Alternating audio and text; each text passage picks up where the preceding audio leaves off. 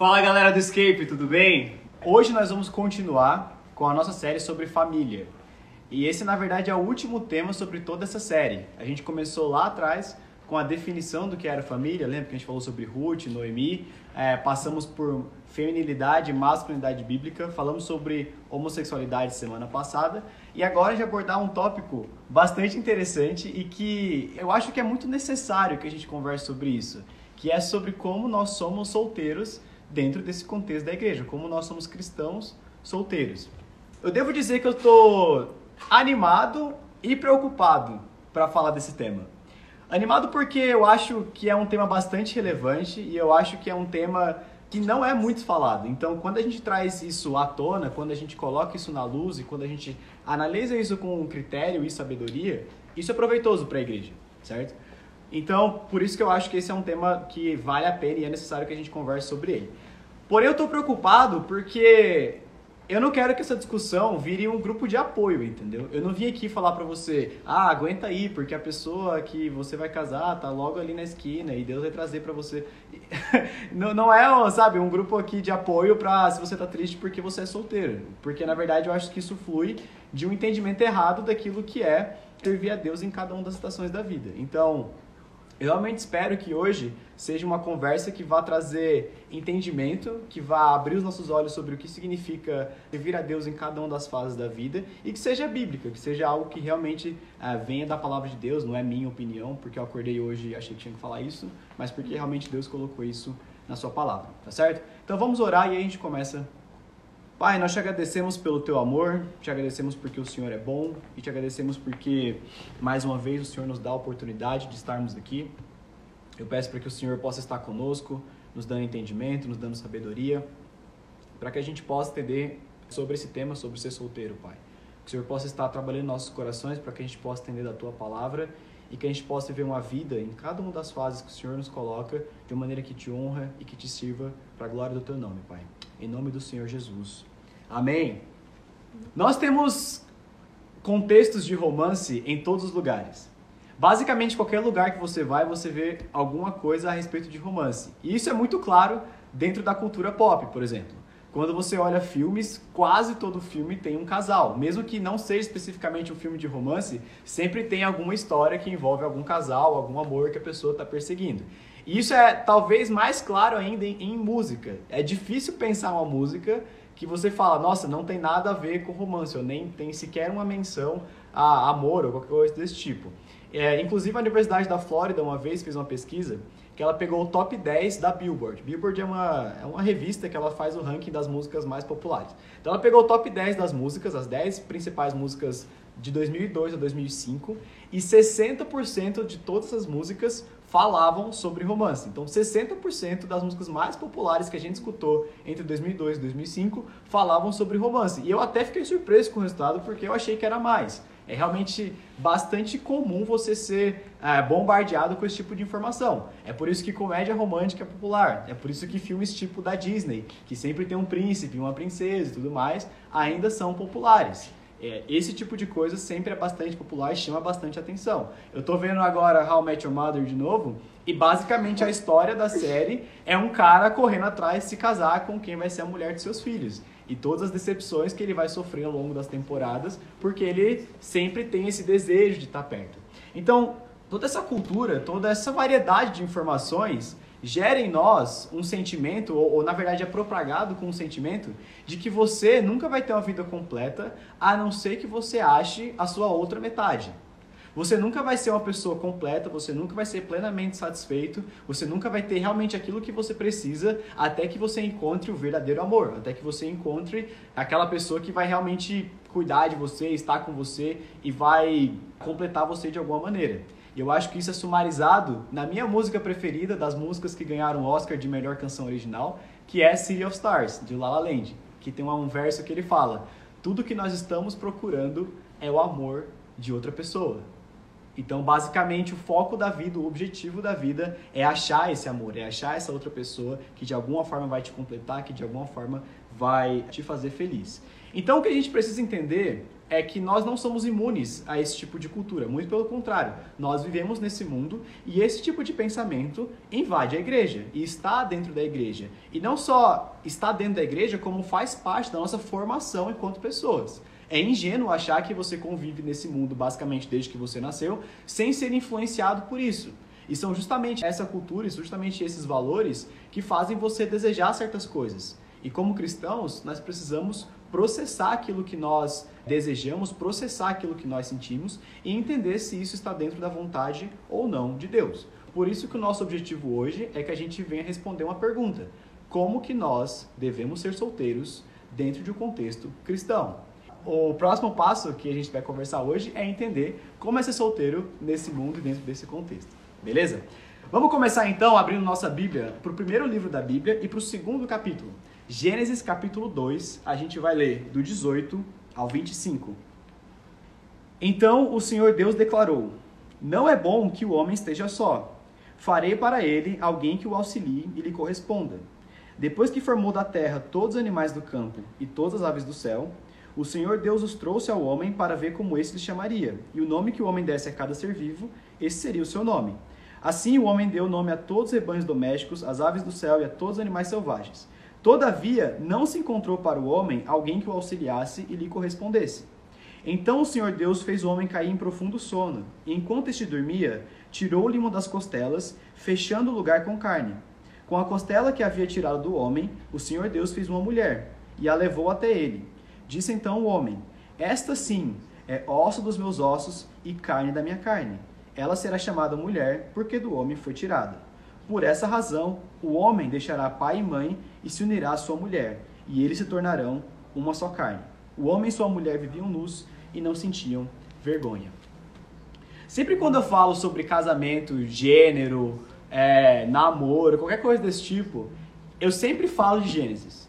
Eu acho que o que Romanos é para o Novo Testamento, Gênesis é para o Antigo Testamento. É aqui que está a nossa origem. E se você quer entender como nós temos uma teologia bíblica, você precisa entender o livro de Gênesis, porque é lá que tudo começa. Então, a primeira coisa que eu queria que vocês entendessem, baseado no texto que nós acabamos de ler em Gênesis capítulo 2, é que nós fomos criados como homens ou mulheres de acordo com o decreto de Deus. A gente conversou sobre isso duas semanas atrás, quando a gente falou sobre masculinidade bíblica. Deus decretou que nós, seres humanos, existíssemos entre o sexo masculino e o feminino. Não precisava ser assim. Não existe nenhuma regra no universo que forçasse Deus a fazer dessa forma. Se ele fez assim, foi porque ele quis. Ele nos criou como pessoas sexuadas.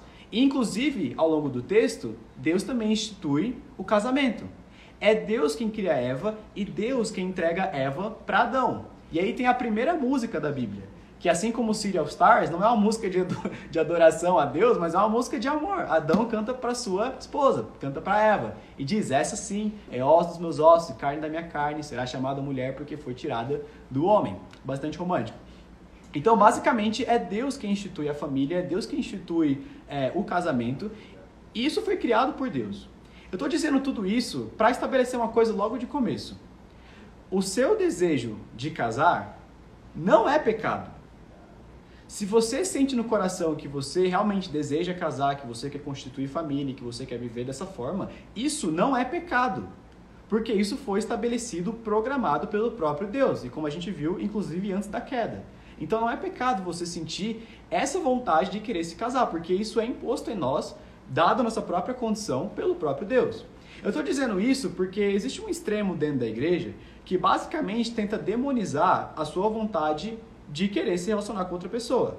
Basicamente falando coisas como: ah, você sente isso porque você não é espiritual o suficiente. Se você orasse, você estaria satisfeito. E aí você não sentiria isso. Isso quer dizer que você não confia em Deus.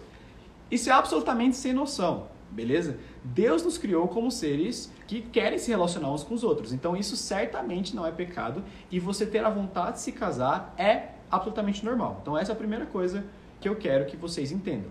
E é um extremo tá? É um extremo da equação você dizer ou você afirmar que isso não faz parte do que é ser um ser humano, entendeu? E tentar demonizar isso de alguma forma. Porém, eu não acho que isso é o extremo onde a gente mais cai.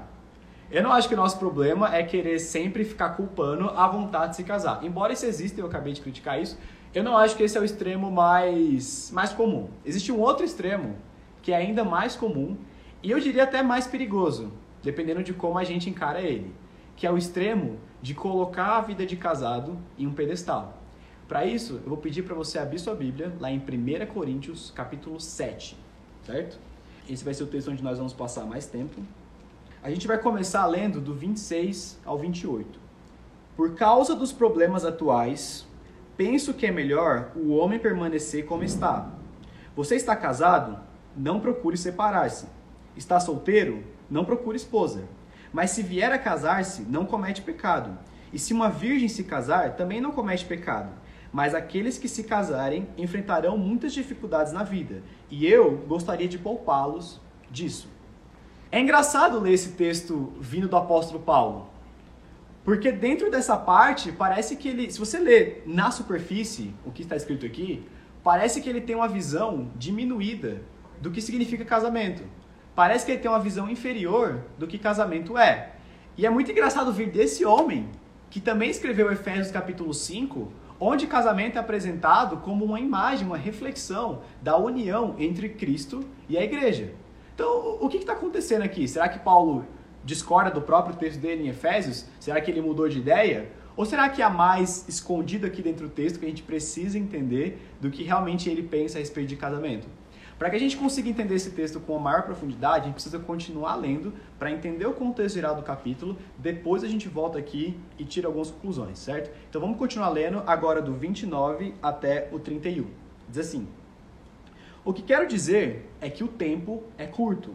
De agora em diante, aqueles que têm esposa vivam como se não tivessem, aqueles que choram como se não chorassem, os que estão felizes como se não estivessem, os que compram algo como se nada possuíssem, os que usam as coisas do mundo como se não as usassem, porque a forma presente deste mundo está passando. Eu vi uma exposição do Tim Keller uma vez sobre esse texto, é, é bastante relevante para a nossa discussão hoje.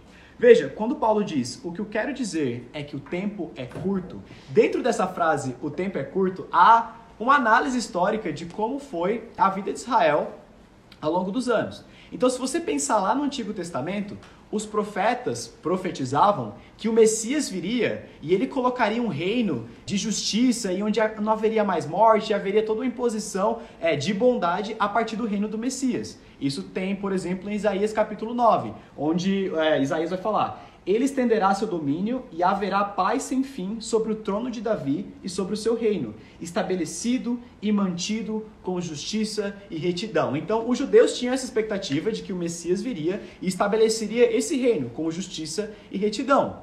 Aí vem Jesus. Jesus vem à terra e se declara o Messias. Ele vem na sinagoga e fala: Olha, esse texto aqui de Isaías está falando de mim. Eu sou o Messias e é chegado a vós o reino de Deus. Mas, para surpresa de todo mundo, o Messias não estabelece um reino aqui na terra. Ele não, ele não sobe num trono. Muito pelo contrário, ele sobe numa cruz. E ele não julga diretamente o sistema do mundo atual, mas ele toma o julgamento sobre si pelos nossos pecados. O que isso significa? Significa que quando Jesus veio, ele trouxe o reino de Deus. E é possível entrar nele através da fé no seu sacrifício. Porém, isso não significa que a ordem presente desse mundo está completamente acabada. O mundo ainda existe e nós precisamos continuar pensando nele. Então, Jesus trouxe o reino, mas a forma presente desse mundo ainda existe. Isso significa que a vida cotidiana ainda está presente, e nós devemos continuar pensando a respeito dela. Por outro lado, nós temos a certeza da redenção futura, porque Cristo já venceu o mundo, certo? Isso significa que nós devemos aproveitar o presente, mas ter uma noção que a nossa vida atual é passageira e que nada do que nós experimentamos aqui agora vai durar eternamente, porque um dia as coisas vão se encerrar quando Cristo voltar e nós formos morar com Ele. Joia! O que, que tudo isso tem a ver com casamento? Eu trouxe esse contexto do resto do capítulo para que a gente volte para a parte de casamento e entenda o seguinte: Paulo está argumentando que ambas as condições são boas. Você pode tanto ser solteiro como ser casado. Porém, nenhuma dessas condições deve ser elevada a um status de que essa é o padrão de vida que se deve viver. Então, se você é casado, você faz bem e você pode viver sua vida aqui como casado. Mas seu casamento é finito.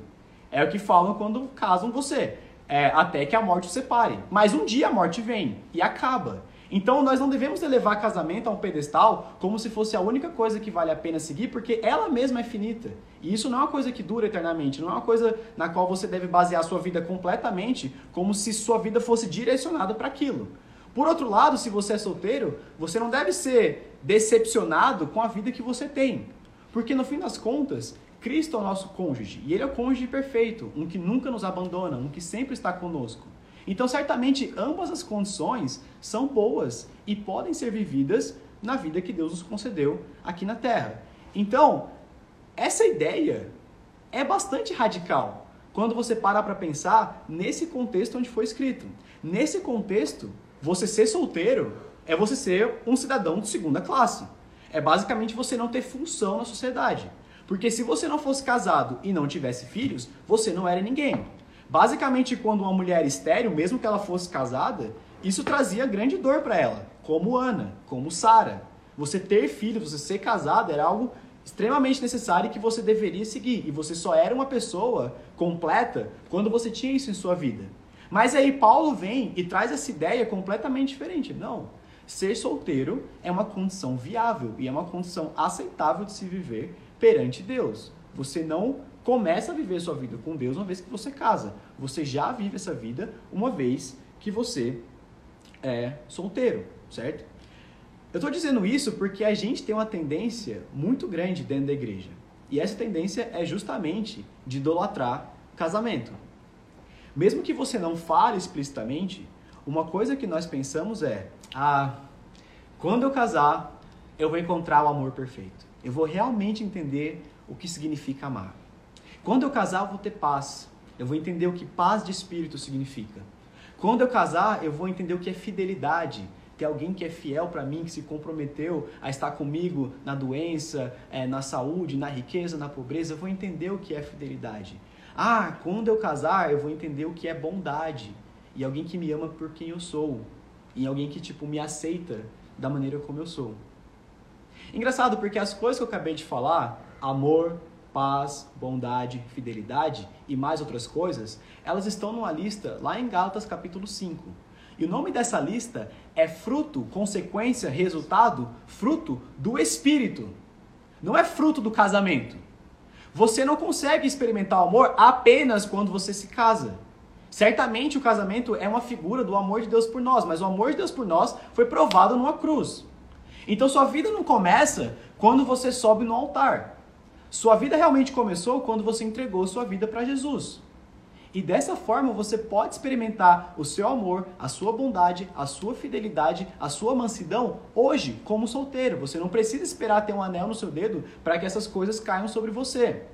E você achar isso e você projetar essa esperança de sentir amado, se sentir, é, como que eu falo, com alguém, fidelidade, com alguém que é fiel a você, você projetar isso em uma condição, no caso a condição de ser casado, isso é idolatria. Isso é literalmente a definição de idolatria. Quando você coloca a sua esperança de se sentir completo, de se sentir amado em uma pessoa, em uma coisa, e essa pessoa e essa coisa não é Deus, isso é idolatria. É que Romanos 1 chama de adorar a criatura ao invés de adorar o Criador. Casamento é uma criação de Deus, ele não é superior ao próprio Deus. Você não consegue essas coisas somente no casamento. Embora no casamento você possa experimentar isso. Mas você pode experimentar no casamento não porque ele é inerente a essa condição, mas porque o mesmo Deus que pode conceder isso para você dentro de um contexto de casado é o mesmo Deus que pode conceder tudo isso para você dentro de um contexto de solteiro significa que o estado de solteiro não é secundário a nenhum outro estado. Você não é um cidadão de menor classe dentro do reino de Deus porque você é solteiro. Isso precisa ficar absolutamente claro. Porque o fato é que a gente vive a nossa vida esperando casar. E como é que eu falo isso? Procrastinando. E procrastinando muitas vezes várias coisas, jogando para frente e falando: "Ah, eu faço isso quando eu casar". Então, a sua busca por tentar ser puro fica para depois, na hora que eu começar a casar. A sua busca por você ser justo e leal com as pessoas do sexo oposto fica quando você casar e você é só com aquela pessoa. E você vai constantemente procrastinando e colocando sua esperança em uma condição futura e esquecendo de viver aquilo que Deus colocou na sua vida agora. Só para fechar esse ponto. Toda definição de boa vida que você tem, ela tem que incluir Jesus. Concorda comigo? Então a definição do que significa ser uma boa vida, ser um ser humano completo, ela tem que ser grande o suficiente para incluir o Filho de Deus. E se você acha, se você realmente acredita que sua vida só começa quando você casa ou quando você tem filhos, você está excluindo dessa definição o próprio Filho de Deus. Então quer dizer, o próprio Deus se encarnou em forma humana e viveu a vida aqui, uma vida perfeita. E porque ele não casou e não teve filhos, quer dizer então que ele não viveu uma vida completa? Quer dizer que as pessoas casadas têm uma vida mais completa do que o próprio Jesus? Do que Paulo? Isso não faz o menor sentido. A coisa fundamental que vocês precisam entender é que a condição de solteiro não é uma condição inferior, nem uma condição que te limita dentro do reino de Deus, do seu amor, das suas bênçãos, do seu poder sobre sua vida. É absolutamente normal você viver uma vida que honra e para a glória de Deus como solteiro. E você não precisa casar em nenhum estágio da sua vida para que isso venha acontecer. Isso precisa estar bastante claro para a gente. Ok, tendo isso como entendimento, como então que a gente vive para Deus? Como que a gente vive de uma maneira que a gente consegue ser solteiro neste mundo de uma maneira que honra a Deus? Eu trouxe para a gente três coisas que a gente precisa fazer.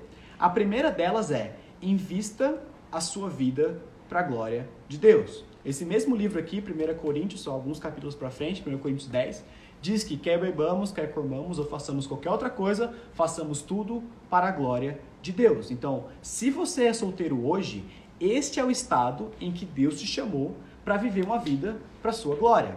Paulo continua esse raciocínio na continuação do capítulo. Então vamos voltar para 1 Coríntios 7, a gente vai ler do 32 até o 35. Olha só. Gostaria de vê-los livres de preocupações. O homem que não é casado preocupa-se com as coisas do Senhor, em como agradar ao Senhor. Mas o homem casado preocupa-se com as coisas deste mundo, em como agradar a sua mulher, e está dividido. Tanto a mulher não casada como a virgem preocupa-se com as coisas do Senhor, para serem santas no corpo e no espírito. Mas a casada preocupa-se com as coisas deste mundo, em como agradar seu marido. Estou dizendo isso para o próprio bem de vocês, não para lhes impor restrições, mas para que vocês possam viver de maneira correta, em plena consagração ao Senhor. O fato é, quando você casa, obviamente você tem uma atenção dividida. Você deixa de ser só você e você é um nós. E você precisa pensar não só em você, mas na sua esposa e nos seus filhos.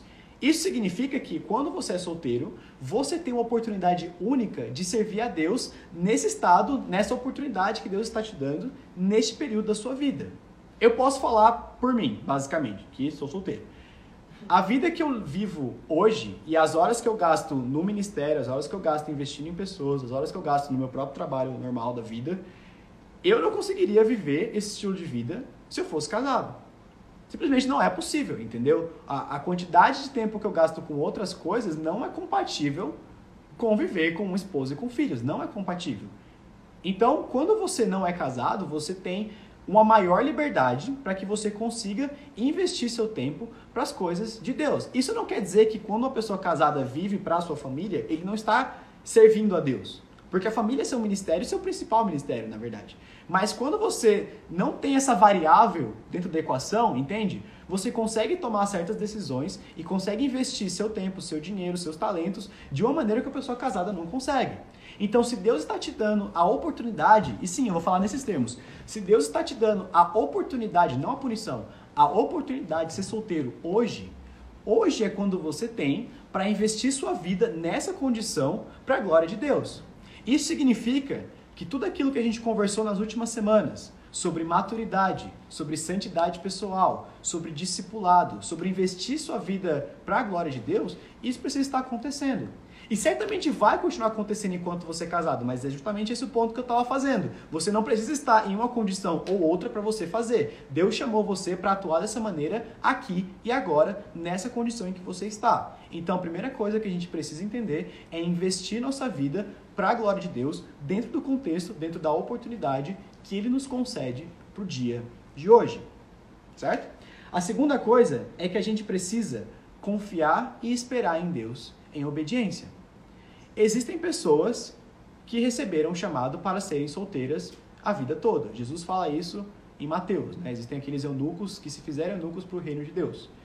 Mas a grande maioria de vocês e de nós não somos assim. E o fato é que, eu sei que muitos de vocês se preocupam com isso, mas estatisticamente a chance é muito grande de você casar, entendeu? Nem estou falando Bíblia agora, só pela matemática a chance de um adulto se casar é muito alta, entendeu? Não sei se você, sei lá, morra, alguma coisa desse tipo, a chance de você casar é muito alta.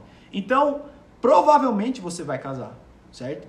Enquanto esse período não chega, você vive sua vida de solteiro para a glória de Deus e você confia e espera em Deus para que esse momento se realize na sua vida da melhor maneira possível.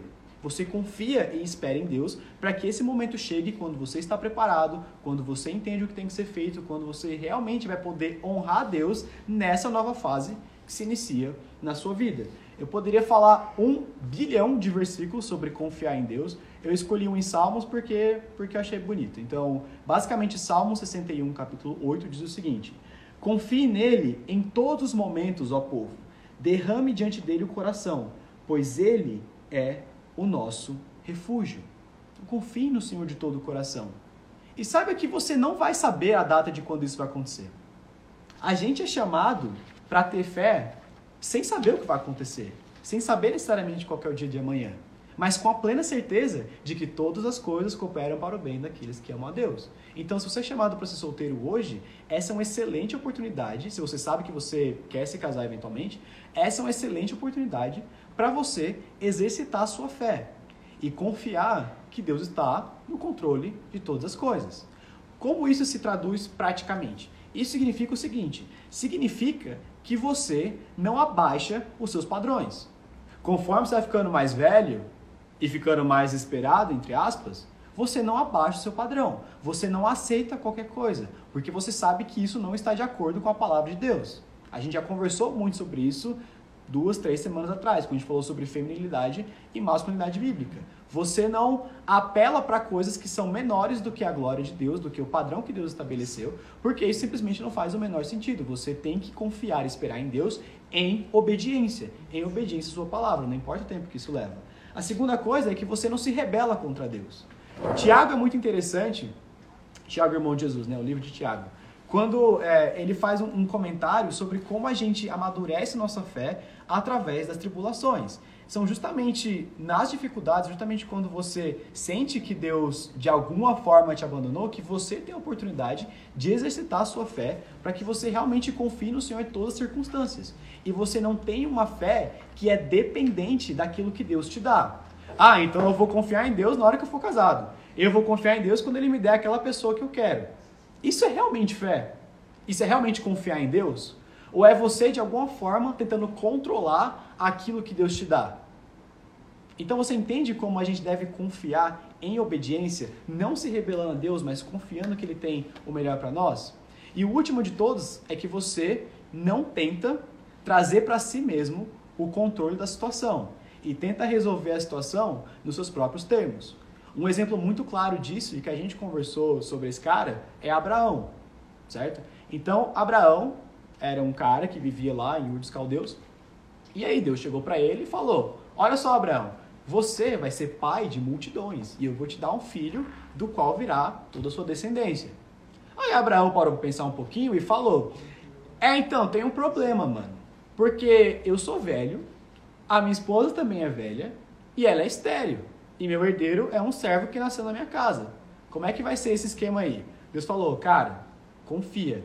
Eu faço uma promessa com vocês, isso é Gênesis capítulo 15, corta lá o animal, a glória de Deus passa por meio do animal. Eu faço uma promessa com você de que eu vou te dar um filho e que você vai ter uma descendência tão numerosa quanto as estrelas do céu. E por um tempo, Abraão confiou em Deus. Mas aí chega Gênesis capítulo 16, se eu não me engano. E aí Sara tem uma ideia brilhante. Cansada de esperar, ela fala: Então, eu tenho essa minha serva aqui, por que, que você não possui ela e tem um filho com ela? Assim a gente tem um filho que Deus prometeu e olha, problema resolvido. Acho que a gente não entendeu o que Deus queria dizer. Realmente faz sentido que a promessa dele vem através de adultério. Então, né, por que, que você não tem um filho aqui com a minha serva, com a minha escrava e dá continuidade à sua descendência? E Abraão escuta isso, realmente tem um filho com Agar e nasce Ismael. E Deus vira para ele e fala: Cara, eu vou te dar um filho através da sua própria esposa. Foi essa a promessa que eu fiz. Não é Ismael o filho, o herdeiro da promessa. Vai ser Isaac, o filho que vai nascer através de você. E aí a história nos conta, não está escrito na Bíblia, que Ismael depois vai ser o patriarca de toda a galera ali do Oriente Médio, enquanto é, Isaac é o pai dos judeus. Então, se você parar para pensar um pouquinho, todo o conflito que dura milênios e que dura até os dias de hoje, um conflito étnico, naquela região, começou porque Abraão foi incapaz de confiar em Deus. A sua falha em confiar em Deus provavelmente não vai gerar consequências tão drásticas quanto conflitos geopolíticos, certo? Mas eu lhe garanto que vai lhe trazer muita tristeza na sua vida. Você é chamado para confiar em Deus em obediência. Eu sei que às vezes é difícil e que você realmente se sente sozinho, que você não gostaria de viver da maneira como você está vivendo. E ok, beleza, faz parte. Mas são nesses momentos que você precisa confiar em Deus e parar de tentar tomar as coisas nas suas próprias mãos. É por isso que a gente conversou duas semanas atrás, quando eu dei um exemplo das meninas. Desculpa se eu fui misógino, eu diria, né? De falar especificamente das meninas, porque isso acontece com homens também. De querer tirar de você esse complexo de heroína onde você aceita qualquer coisa porque você fala, não, eu acho que Deus realmente me chamou para que eu possa é, cuidar desse cara que não tem nada a ver, que não é cristão, que não ama Deus, só porque eu realmente quero ter alguém, só porque eu realmente quero estar junto um dos outros. Então isso realmente não faz o menor sentido e você é chamado a confiar em Deus em obediência, certo? Agora, a última coisa que a gente precisa entender é que a gente não pode aceitar passividade. O fato é o seguinte: se você não foi chamado para uma vida de ser solteiro a longo prazo, você realmente deve pensar ou considerar seriamente se casar. E você deve buscar se preparar para esse momento. Não é errado. Como a gente falou, é uma das condições perfeitamente aceitáveis você viver uma vida de casado. Então, se você tem plena certeza que Deus não te concedeu a oportunidade de viver essa vida como solteiro, você deve procurar se casar. É claro que dentro dos conceitos que Deus estabeleceu. Então, se você ainda é muito novo, se você ainda tem pecados que você precisa tratar, tratar na sua vida, primeiro você lida com isso. Então, meninos, vocês deixam de ser meninos, tornam-se homens, e aí você pensa nisso. Você traz para si uma filha de Deus e pensa em começar uma vida com ela. Você vai precisar ter um pouquinho de coragem, beleza? Você vai precisar chegar e falar: olha, é o seguinte, eu quero viver ah, dessa maneira, estou interessado em você, o que você acha, enfim, as coisas que vocês sabem. Mas o fato é de que, cara, não é errado e é, eu encorajaria vocês, na verdade, a buscar essa vida. E aí você fala, peraí, mas o ponto anterior era para confiar e esperar em Deus em obediência. Aí logo depois você fala que a gente não pode aceitar passividade, não tem contradição entre uma coisa e outra? Absolutamente não. Confiar em Deus, esperar em Deus, não significa que você não faz nada, entendeu? Confiar em Deus significa que você faz sua parte e você entrega aquilo que não está nas suas mãos para Deus, de maneira que você obedece a Deus naquilo que ele estabeleceu para você, porém o resultado que de fato acontece, o que de fato se torna realidade na sua vida, isso está na mão de Deus, porque isso você não pode controlar. Isso que sim é a fé, isso que é esperar em Deus em obediência. Então, se você está constantemente empurrando isso para frente, sem nenhum motivo que faça sentido, é hora de começar a pensar seriamente em se casar e o que você deve fazer para que você consiga chegar nesse estado. É lógico, querer se casar não é garantia que você vai se casar. E para isso, como diz Mark Dever, para isso eu não tenho uma resposta excelente. Se você tem buscado se casar e esses seus esforços têm se encontrado sem frutos, o que eu posso te falar é que você tem um Deus amoroso que está com você e que sempre está conosco. E se alguma coisa não acontece em nossas vidas, todas as coisas, como diz Romanos, cooperam para o nosso bem. Então é hora de confiar, é hora de se aconselhar com outras pessoas, é hora de entender como que você pode continuar vivendo a sua vida, mas isso não significa largar a mão de tudo e deixar de, de não ser ativo e se tornar passivo e falar, ah, quer saber, vai acontecer quando acontecer. Essa não é uma maneira que um cristão vive. Você deve obedecer a Deus, você deve buscar esse novo estado dentro dos critérios que Deus estabeleceu, mas certamente sem passividade, confiando que o resultado vem de Deus certo? Então, basicamente, a gente conversou que o desejo de se casar, ele é feito por Deus, ele nos criou dessa forma, então não é pecado. É, e esse é um dos extremos, é tentar demonizar esse sentimento. Por outro lado, é idolatria e igualmente pecado colocar casamento num pedestal e achar que sua vida começa uma vez que você casa. E dentro desse contexto, a gente falou sobre três coisas sobre como viver como solteiros nesse mundo. O primeiro é investir sua vida para o reino de Deus na condição que Deus lhe concede agora. O segundo foi confiar e esperar em Deus em obediência. E o terceiro foi não aceitar a passividade. Se você não foi chamado para uma vida de solteiro no longo prazo, considere se casar dentro daquilo que Deus estabeleceu, que são os critérios necessários para que você possa fazer essa transição. Beleza? Agora eu tenho uma última coisa para que a gente possa concluir. Eu vi uma vez uma menina que ela fez uma pergunta para o John Piper, na verdade. E ela estava frustrada, porque ela é solteira há muitos anos tal. E ela falou: será que eu vou ser solteira para sempre? E eu gostei muito do que o John Piper falou para ela. Ele disse o seguinte: olha, o seu nome, se você é cristã, o seu nome está escrito no livro da vida. O Deus do universo, que morreu numa cruz no seu lugar, te ama nesse nível. Ele te ama a ponto de ele entregar o próprio filho para morrer por você morrer por você quando você ainda era pecadora, como diz Romanos 5. Ter esse entendimento, saber dessa realidade, entender isso na profundidade do seu ser, isso é melhor do que ser desejada por mil homens. Isso faz muito sentido. E isso vem especialmente de Apocalipse, capítulo 19. Então, para fechar, vamos abrir nossa Bíblia em Apocalipse, capítulo 19. A gente vai ler do 6 ao 8. Então ouvi algo semelhante ao som de uma grande multidão, como estrondo de muitas águas e fortes trovões, que bradava: Aleluia! Pois reina o Senhor, o nosso Deus, o Todo-Poderoso. Regozijemo-nos, vamos alegrar-nos e dar-lhe glória, pois chegou a hora do casamento do Cordeiro, e sua noiva já se aprontou. Para vestir-se foi-lhe dado linho fino, brilhante e puro. O linho fino são os atos justos dos santos. Se você viveu essa vida aqui na terra como casado, ou se você viver a vida aqui na terra como solteiro, eventualmente isso vai se encerrar. E uma vez que Cristo voltar, uma vez que nós estivermos com Ele, todos nós seremos casados. Porque nós somos parte da igreja. E a igreja é sua noiva. E nós estaremos nas bodas do Cordeiro. E nós estaremos com Ele para sempre. E Ele é o nosso cônjuge perfeito. E tudo aquilo que a gente deseja sentir em ser amado, em ser querido, em ter alguém conosco, tudo isso é plenamente satisfeito no noivo, que é Cristo. A verdade, meus amigos, é que eu não sei se você vai se casar. Eu não sei. Pode ser que sim, pode ser que não. Mas eu sei de uma coisa. Eu sei que Jesus morreu numa cruz em nosso lugar. E esse é o único amor que a gente realmente precisa. De maneira que se ele conceder a oportunidade da gente casar e viver essa vida com outra pessoa, aleluia, glória a Deus. Vamos ser um exemplo da união de Cristo à igreja através dessa condição que ele nos concedeu.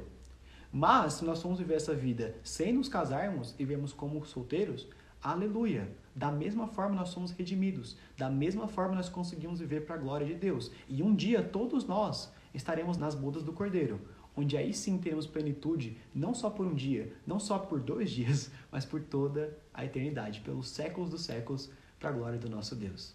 Amém, Escape? Vamos orar? Pai, eu te agradeço pelo teu amor, te agradeço porque o Senhor é bom e te agradeço por mais um Escape que o Senhor nos concede, Pai. Te agradeço porque nós estamos aqui conversando sobre tua palavra, conversando sobre aquilo que o Senhor nos deu. E eu peço para que a gente possa entender como viver enquanto solteiros na tua presença, Pai que a gente realmente tenha um entendimento de como nós podemos é, te amar e te servir dentro desse contexto que o Senhor nos concedeu. Então esteja conosco, esteja em nossos corações, nos dá sabedoria, nos dá paciência, nos dá paz, para que a gente possa viver para a tua honra e para a tua glória hoje, Pai. Não esperando um estado futuro, mas hoje, naquilo que o Senhor nos concedeu, porque nós somos teus filhos e nós queremos viver para a honra e glória do teu nome, Pai. Esse é o nosso pedido e nossa oração. Em nome de Jesus.